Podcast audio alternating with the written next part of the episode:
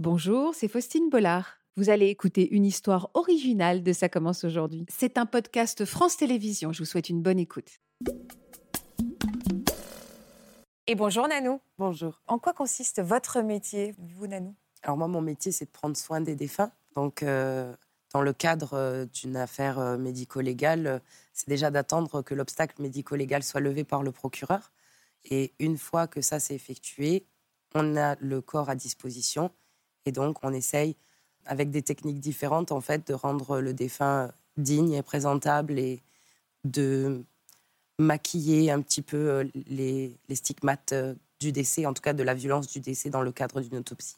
Euh, Nanou, vous aussi, ça vous arrive de, de, de parler à vos défunts? Oui, ben en fait, je me suis posé la question très récemment parce que je ne m'étais jamais posé moi-même.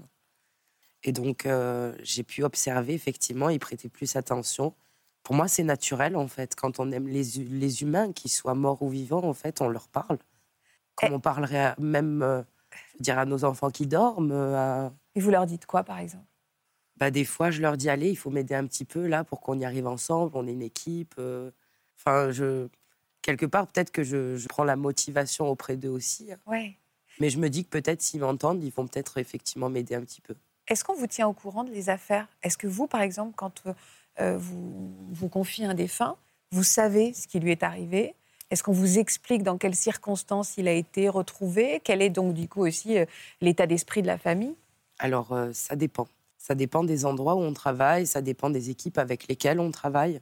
Il y a des médecins légistes qui sont plus investis que d'autres, donc euh, qui vont euh, pouvoir justement anticiper le fait qu'éventuellement il va y avoir un, un acte de thanatopraxie derrière l'autopsie ou l'examen de corps. Alors c'est quoi exactement, pardon, le, le, le métier de thanatopraxie Ça consiste en quoi alors? Alors, le métier de thanatopracteur, c'est d'effectuer des soins de conservation sur les défunts, mais pas que. hein. On fait aussi des toilettes funéraires, des retraits de pacemaker ou des soins internationaux par obligation de convention C'est quoi des soins internationaux par obligation? Les soins internationaux, en fait, ce sont des soins qui euh, sont euh, dans le cadre de la loi pour des départs à l'étranger dans certains pays. Ils ont une convention qu'ils ont signée avec la Ah. France. Et il y a obligation d'avoir ce, Certains soins.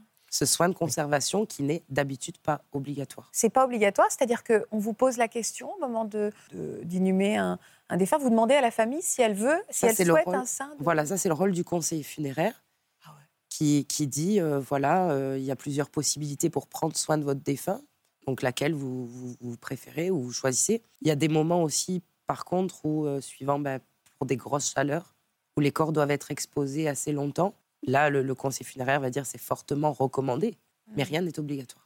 Quels sont les, les- Est-ce que parfois vous aussi vous êtes dépassé par vos émotions, à nous?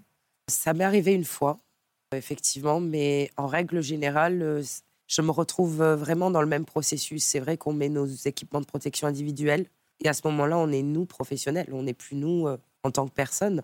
Quand on quitte ce laboratoire, parfois, c'est vrai que le temps de trajet entre l'intervention et la maison, on va y penser quoi. Et c'est plus difficile quand il y a des, par exemple, une femme de votre âge, un enfant. Je ne sais pas si vous avez des enfants, mais un enfant qui, vous avez- ils ont quel âge vos enfants? 12 ans, ils ont 3 ans et 19 mois. Ah oui, d'accord. Bah, félicitations. hein. Vous avez encore un. C'est un petit garçon le dernier? C'est tous des garçons. Tous des garçons. Vous avez encore un petit, un tout petit mec. Euh, Est-ce que justement c'est plus difficile si vous vous occupez d'un enfant? Parce que quand on peut s'identifier, est-ce que c'est plus difficile? Alors c'est vrai que pour les gens, ça paraît toujours plus difficile parce que ce sont des enfants. Moi, je pars du principe que malheureusement, le destin, il est ignoble pour tout le monde et qu'on ne peut pas non plus, euh, du fait que... ce- C'est vrai que la nature fait que c'est pas un enfant qui doit partir avant un adulte ou avant une personne âgée. Enfin, on a la même possibilité de prendre soin d'eux, quoi.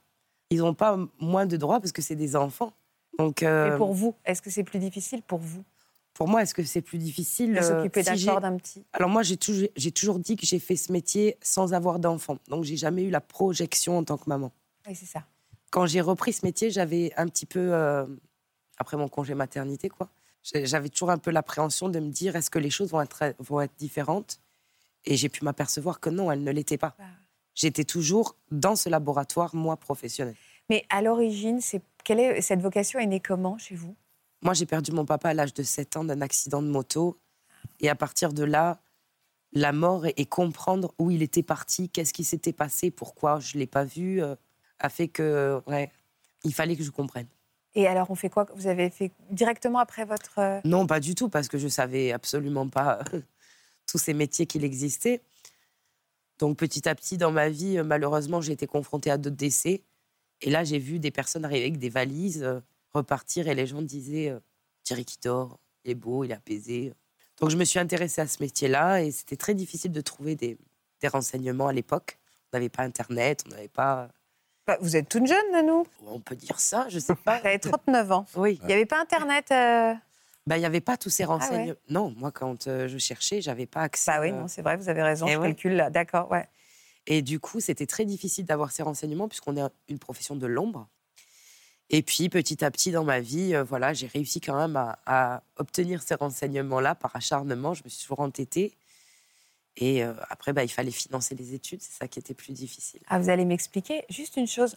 On peut imaginer qu'avec le parcours euh, de Nanou, elle aurait eu un rejet de la mort. Comment vous expliquez ce besoin jusque boutiste, pour quelqu'un d'ailleurs qui vient de perdre un, proche, de savoir, de comprendre, Alors, de voir même jusqu'où a été, euh, qu'est-ce qu'on va faire de ce, de ce corps? Ben, si j'entends bien votre histoire, en fait, vous étiez quand même petite, 7 Oui. ans, et on vous a pas expliqué. Non. Et je pense que ça, vous savez bien, Faustine, que quand on n'explique pas aux enfants, c'est dramatique. Alors, Bah, moi, on, m'a dit qu'il était mort, Mm. mais je ne l'ai pas vu. Je n'ai pas assisté aux obsèques, je n'ai pas. Voilà. Et donc, parfois, les enfants ont besoin de voir, de savoir, et, surtout qu'on leur explique ce qui s'est passé. Parce qu'autrement, ils attendent toujours, ou ils cherchent toujours euh, les personnes qui ont disparu. Et après, face à ça, bah, il y, a deux- y a deux solutions. hein. Où on se dit qu'on a envie de, de- faire du bien aux gens, c'est-à-dire on accompagne euh, le chagrin des personnes et on va accompagner les défunts et effectivement aider à ce que les choses se passent. Alors, euh, c'est difficile de dire le mieux possible, mais quand même le mieux possible dans ces circonstances-là, parce qu'on a vu, comme vous disiez, des personnes qui arrivent et après, les défunts sont très beaux, etc. Et on se dit, bah voilà, c'est un bon accompagnement. Ou au contraire, euh, on va se dire, euh, ah bah ça s'est très mal passé et moi j'ai envie que ça change. Et moi, j'ai envie justement de pouvoir donner euh, à la famille et d'être et, et, euh, et d'être là pour eux. J'étais très frappée. Vous disiez que c'est un métier de l'ombre, mais c'est vrai parce que la mort est complètement tabou dans nos sociétés. Oui, vous ne le voyez pas d'ailleurs, euh, vous ne les voyez pas directement, les familles, derrière un métier de l'ombre? C'est Un- très rare. Hmm. Moi, je demande à les voir quand il y a un gros travail de reconstruction ou de restauration. Pourquoi vous demandez à les voir Parce Pour qu'ils vous, ra- vous montrent des photos Alors, ça? non, ça, non, c'est le conseil funéraire qui va récolter tous ces renseignements-là. Mais parce que j'ai des consignes à donner. hein, au moment où on reconstruit, où on restaure un défunt, euh, on va utiliser des matières, on va, enfin voilà, on va faire euh, de l'art de camoufler. hein. Et du coup, euh, bah, les personnes, parfois, si ça touche le visage, ils vont pas pouvoir embrasser leur défunt. Alors que quand ils vont le voir, pour eux, il n'y a aucune raison de ne pas l'embrasser. Donc vous allez expliquer ça aux familles? Tout à fait. Vous Moi, je- l'expliquez comment? Ben, moi, je leur explique, euh, voilà, ici, euh, on a dû euh, travailler avec une matière qui s'appelle de la cire. Je leur explique tout, moi. Jusqu'à toucher même les jambes des défunts en leur disant, voyez, là, vous avez la housse. C'est pas, c'est, c'est pour cette raison, c'est parce que... et je réponds à toutes leurs questions. Et c'est pas étrange? Alors là, j'essaie de comprendre psychologiquement. Si vous dites, puisque vous faites ce travail de restauration, c'est pour justement qu'ils aient, pardon, l'illusion que le défunt part avec le même visage qu'il a eu toute sa vie. Pourquoi leur dire à ce moment-là Parce qu'ils pas ont besoin de savoir. Les gens vont toujours chercher euh, quelles sont les blessures, où sont les traumatismes, parce qu'il faut voir. Voilà, parce il qu'il faut comprendre, il faut avoir l'élément. Donc si on leur donne tout de suite la réponse, ils vont pas aller chercher d'eux-mêmes. Ils vont dire OK. Oui, c'est ça. On met, une- on met cette frontière-là, ils savent. Ouais. euh, et il n'y a pas besoin de. Parce que le, le problème, c'est quand on va chercher, on imagine. Et quand on imagine, c'est toujours pire que la réalité.